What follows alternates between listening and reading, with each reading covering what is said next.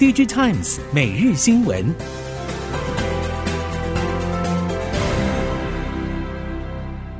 听众朋友您好，欢迎收听 DigiTimes 每日新闻，我是袁长杰，现在为您提供今天科技产业的新闻重点。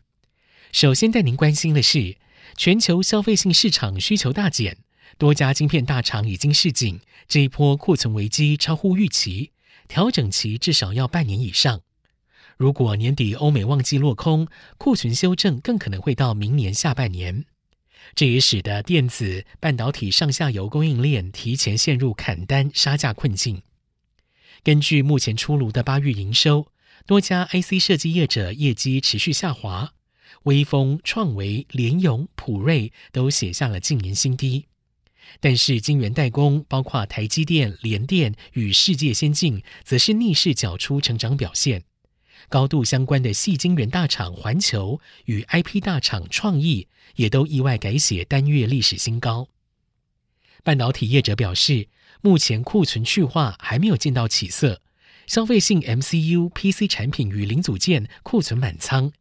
NVIDIA 放手让通路绘图卡价格大跌，但是买气依旧冷清，也因此库存高压危机还没有到顶。第四季业绩可以维持甚至续创新高的业者，应该会明显减少。显示驱动 IC DDI 从第二季下旬开始出货急速下滑，市场普遍认为，从先前 TV、Chromebook 等产品，到后来 PC、NB 手机等主力消费性电子，都进入了激进的库存去化，各类 DDI 市场需求下滑了三到六成不等。在先前的法说会上，DDI 业者对第三季营运也都非常悲观。各家 DDI 业者也只能各凭本事，全力求生。在 DDI 本业上，联咏、奇景、瑞鼎、细创、敦泰等业者都全力扩大在车用市场的布局力道，希望借由车厂相对稳健的拉货，支撑营运表现。OLED DDI 方面，手机渗透率提升的基本盘虽然存在。但是考量到 Android 阵营疲软，支撑营运的力道比较不明朗。苹果正式推出了最新 iPhone 十四系列新机，整体规格与设计都与外界先前的预测与曝光相去不远，包括后置镜头的全面升级，Pro 系列机种的自拍镜头模组挥别刘海设计，并且导入最新的 A 十六处理器，以及新加入卫星网络求救功能等。不过，观察销售前景最关键的一环还是处于价格。原先外界预期，苹果在全球通膨严重以及零组件价格高涨的情况之下，苹果应该会调涨价格。但是，最终 iPhone 十四系列的美元定价与 iPhone 十三相同。从售价而言，基础美元价格没有改变，可以看出，对苹果来说，继续提高市占率应该是最重要的策略。也显现出苹果在供应链管理以及获利空间上的强大实力。苹果可以控制住价格，对于 iPhone 十四系列后续销售自然是有正面效益。另外，现在也有消息指出，苹果很可能要推出 iPhone 订阅制。先前彭博曾经报道，苹果计划推出 iPhone 订阅制。在九月发表会之后，彭博认为苹果还在测试这项计划，最快有可能在年底登场。至于为什么没有赶在日前发表会时一同公布，应该是不想让当天资讯显得很复杂。毕竟对消费者而言，iPhone 订阅制会成为全新的购买方式。像是苹果推出 iPhone 订阅计划，渴望从两到三年的月费收取比原本购机价格更高的费用。此外，当前 iPhone 换机时间大约为三年，比过去长，让消费者可以拿最新的手机，会是订阅制的卖点之一。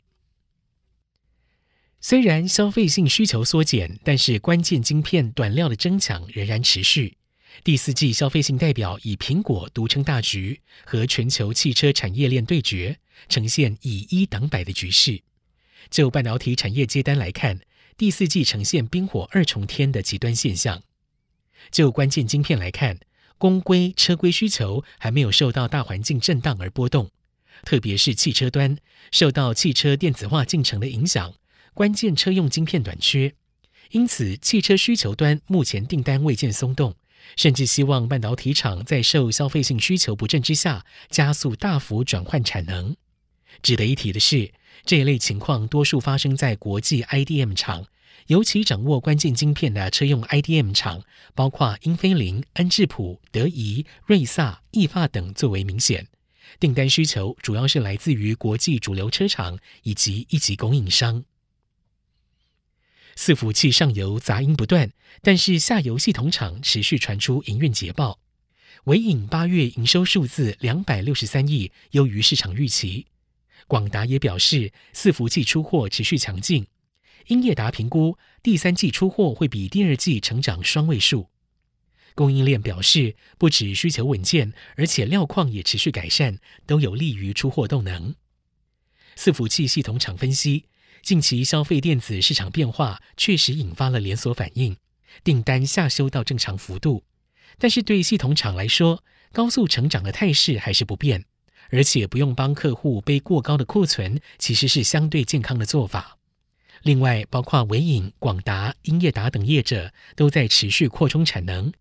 纬颖马来西亚厂正在兴建，广达在北美、泰国等地产能都在提升，英业达也正在墨西哥扩充产能。在美中科技战越演越烈之际，美国总统拜登还计划扩大美国政府对中国大陆在人工智慧半导体和晶片制造设备的出货限制。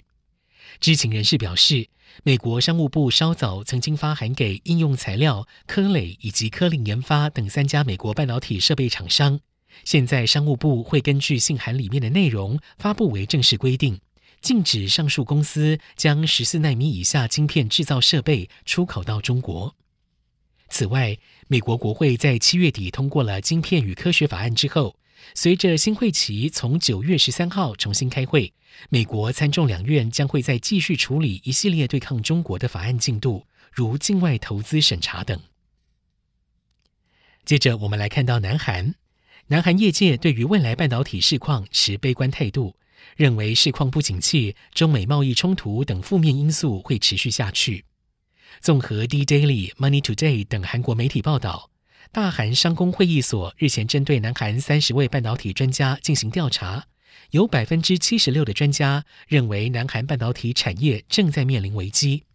对于 Trip Four 的看法，持否定态度的也比持肯定态度的高出一成，显示南韩业界一方面认为透过参与 Trip Four 可以获得与跨国企业合作的机会。另外一方面，也担心中国反对带来的副作用。另外，全国经纪人联合会日前发布了《台湾产业重组现状和启示报告》，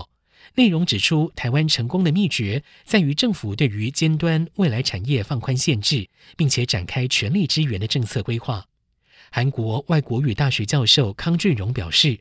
半导体等产业需要长时间、大规模的投资与研究开发。政府必须连结人才、研发、税制等所有领域，进行更加细部的支援。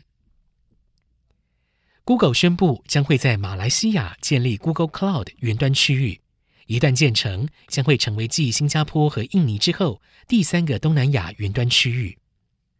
根据 Loyat Danet 报道，马来西亚政府推出 My Digital 计划以及马来西亚数位经济蓝图，规划建立超大规模资料中心。而 Google 就是四大云端服务供应商之一。根据估计，这一些云端服务供应商会在未来五年在马来西亚投资大约一百二十亿到一百五十亿马元，以利部署云端相关设施和服务。Google Cloud 东南亚地区总经理证实，Google 正在马来西亚寻找适合建立资料中心的地点。不过，这个计划还处于早期发展阶段，不止推出时间尚未确立。Google 也没有披露实际的投资成本。以上，DigiTimes 每日新闻由 DigiTimes 电子时报提供，袁长杰编辑播报。谢谢收听。